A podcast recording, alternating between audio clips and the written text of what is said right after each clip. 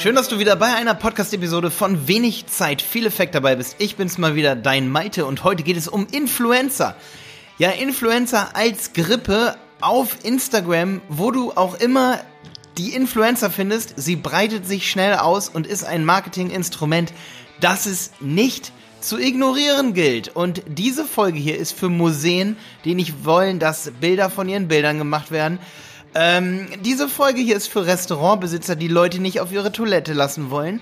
Und diese Folge ist für alle, die ein Produkt haben, einen Laden haben und nicht verstanden haben, wie wichtig es ist, dass Leute von deinem Produkt erfahren und dass das viel wichtiger ist und Leute motiviert, für dein Produkt zu bezahlen, als dass man das Produkt schützt.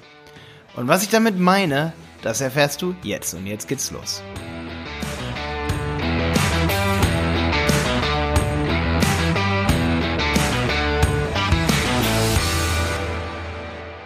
Ja, schön, dass du mal wieder dabei bist. Ich bin's mal wieder dein Malte. Es geht mega auf Weihnachten zu und gerade um Weihnachten, ähm, Jenny und ich, wir haben eine Jahreskarte für die Museen und, und wir gehen echt oft ins Museum und manchmal gehen wir sogar ins gleiche Museum und für uns, weil wir halt in Dresden ziemlich nah in der Innenstadt so wohnen, ist es halt so, ähm, ja, dass wir halt super oft dort hingehen und selbst obwohl wir die Sachen schon kennen und davon Bilder gemacht haben, wir gehen dort wieder hin.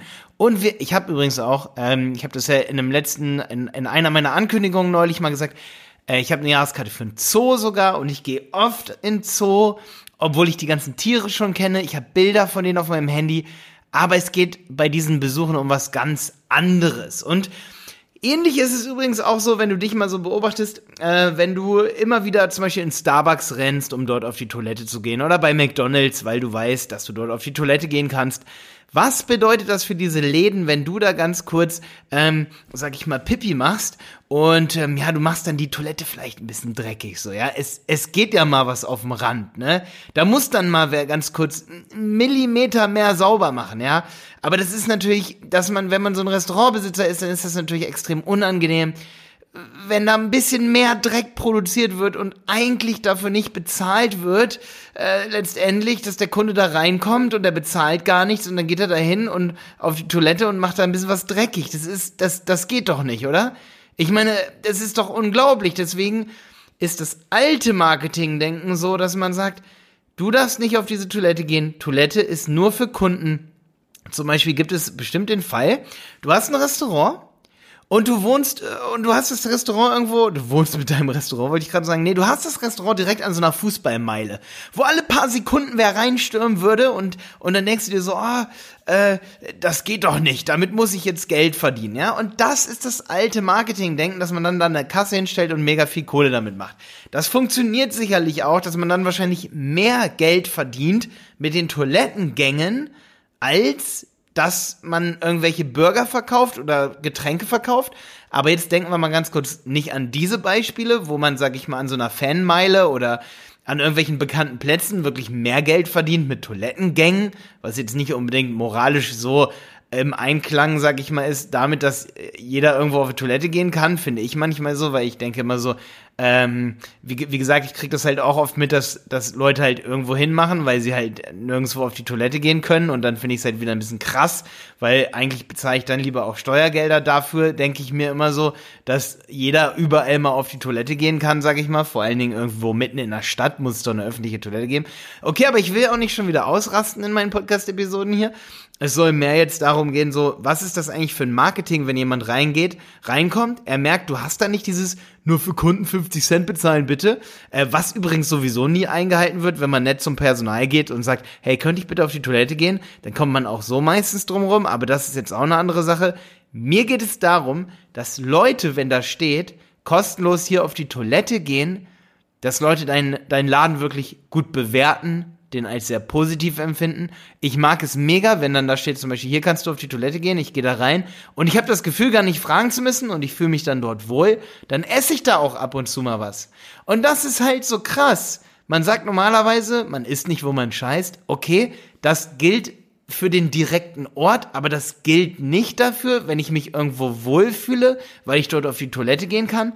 Dann, wenn ich dort nett behandelt werde, dann sage ich oft zu Jenny und, und zuppel ihr so an der Jacke, komm, wir gehen da jetzt auch essen. Ich meine, hey, da kann man cool auf die Toilette gehen. Und Ich meine, das ist einer von 100, der das tut oder einer von 200.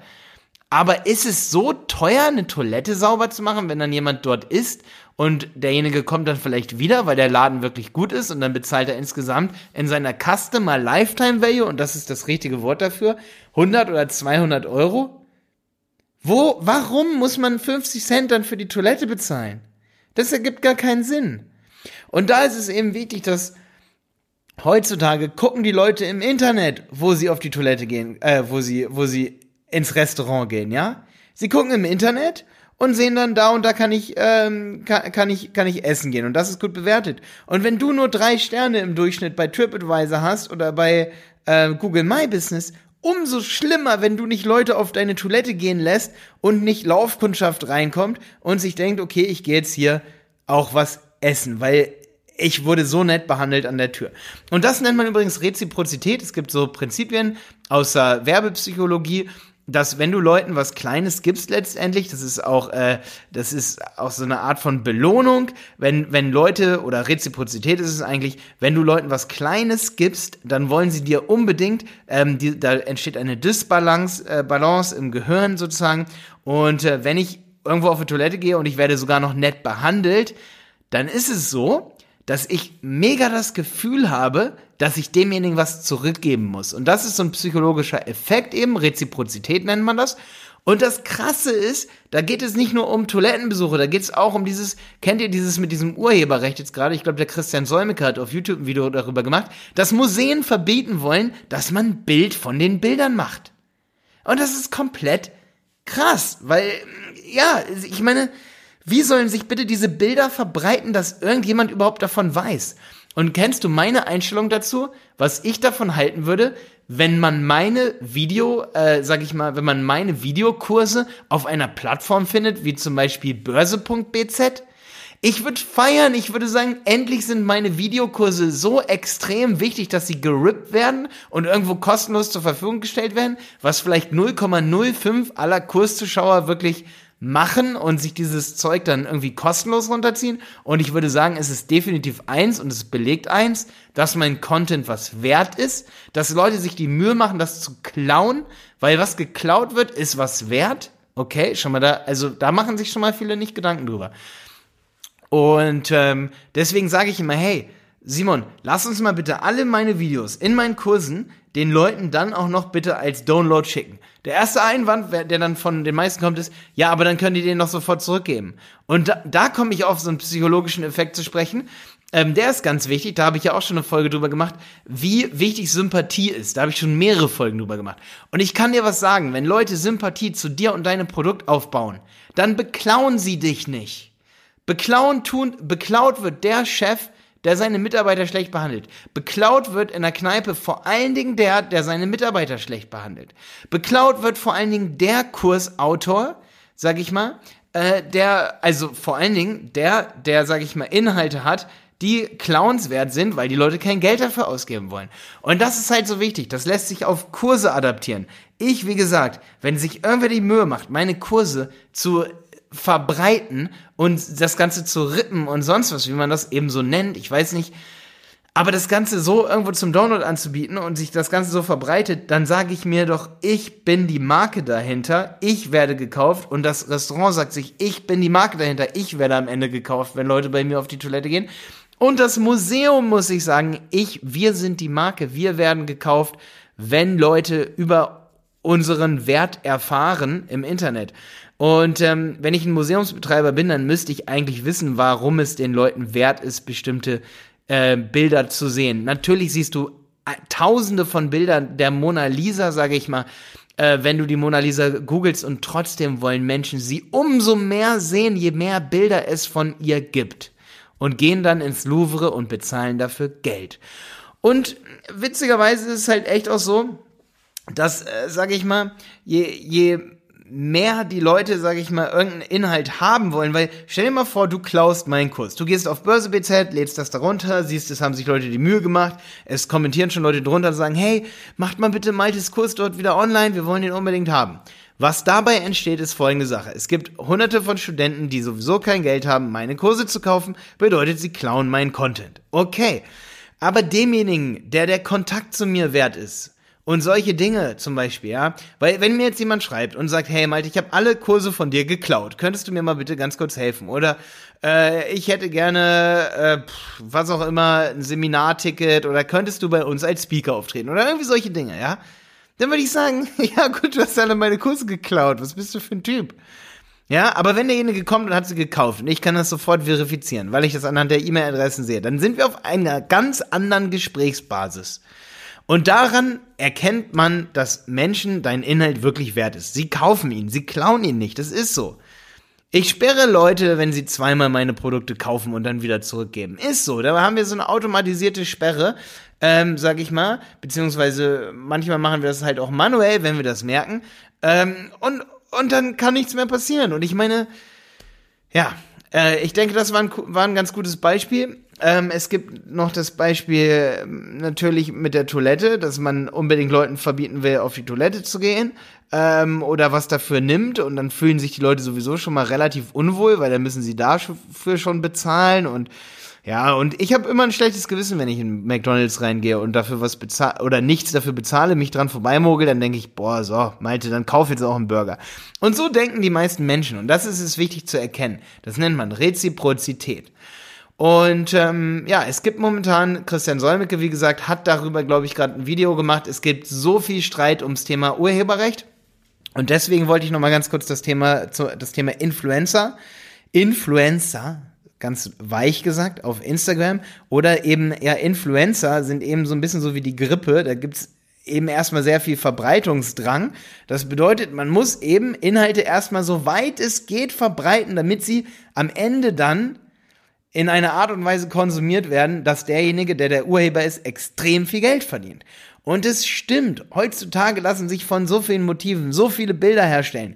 Es ist nicht mehr so, in dieser Welt leben wir nicht mehr, dass man schützen kann, dass ein Bild von irgendwas gemacht wird, von irgendeinem Motiv. Was geschützt werden kann, ist letztendlich die Extraarbeit, die dahinter gemacht wird. Wenn du beispielsweise Fotograf bist, es ist fast unmöglich, die Bilder so zu schützen, dass du letztendlich diesen Prozess geschützt hast. Und beziehungsweise dieses Bild an sich geschützt hast. Was du schützen kannst, ist den Prozess, dass beispielsweise nur du derjenige bist, der das Motiv aufnehmen kann, dass du jemand anderes dazu befähigen kannst, das zu lernen. Also Fotografen äh, werden in zehn Jahren, heute ist das vielleicht noch ein bisschen so, aber es wird auch aussterben, man kann krankeste Profilbilder mit so einem iPhone X zum Beispiel machen. Es ist nicht mehr viel wert und das ist leider so ein extrem geiles Profilbild zu bekommen. Das ist einfach nicht mehr viel wert. Der, der Prozess aber, das Fotografieren zu lernen, die Retusche, die Nachbearbeitung, das ist das, was viel wert ist. Und wenn ich jetzt dahergehe und sage, hey, äh, bitte keine Bilder mehr publizieren, zum Beispiel von meinen Bildern und so weiter, dann passiert eins mit deinen Bildern. Sie werden nicht bekannt, Niemand will deine Bilder haben, weil sie niemand kennt. Und das ist eben das, was es zu verstehen gilt in der Welt heute, dass es sowas wie eben Influencer-Marketing gibt, dass sich Dinge verbreiten müssen, dass Dinge auch mal fotografiert und raubkopiert werden müssen, damit sie sich verbreiten.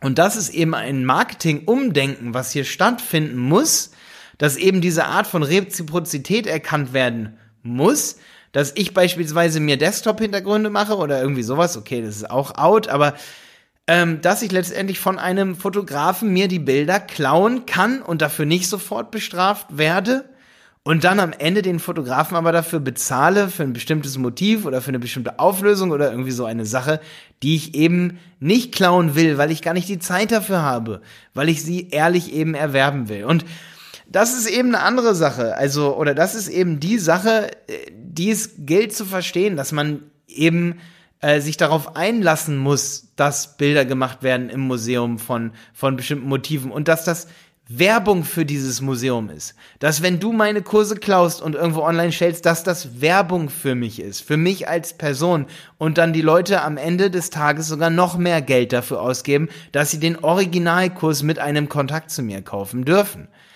Ja, und das ist Werbung für dein Restaurant ist, wenn die Leute in dein Restaurant reingehen dürfen und dort die Toilettenbrille beschmutzen. Das ist Werbung für dich. Okay? Und ähm, ja, ich denke, viele haben sich da noch nie so Gedanken drüber gemacht, deswegen habe ich diese Folge hier aufgenommen.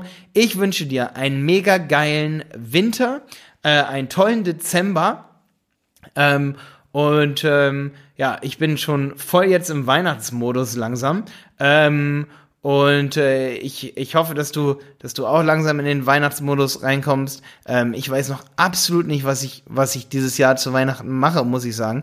Du kannst mir mal einen Tipp, äh, wenn du das hier bei YouTube äh, drunter schreibst. Was war dein schönstes Weihnachten, das du jemals hattest? Ähm, das würde mich mal interessieren, auf jeden Fall. Schreib mir das mal drunter, das ganz kurz hier als kleine Weihnachtsfrage hier von mir, weil ich bin jetzt gerade so an der Planung dran, was ich an Weihnachten mache und so. Ähm, ich freue mich, wenn dir diese Folge gefallen hat. Kommentiere einfach bei YouTube oder äh, bei iTunes in den Bewertungen, ob, äh, ob ich dir hier was erzählen konnte, was auch mal ein bisschen neu ist, sag ich mal, worüber sich noch viele nicht die Gedanken gemacht haben. Aber ich kann es dir als Urheber sagen. Influencer, die Influencer-Gruppe, äh, Grippe, ist im Marketing voll wichtig und auch das Wort Influencing auf, auf Instagram, das viel mit der Grippe zu tun hat, ist extrem wichtig und auch das das Mitmischen mit seinem Content äh, auf allen möglichen Plattformen. Und wenn es nur die Klobrille ist, ist mega wichtig. Bis dann, dein Malte.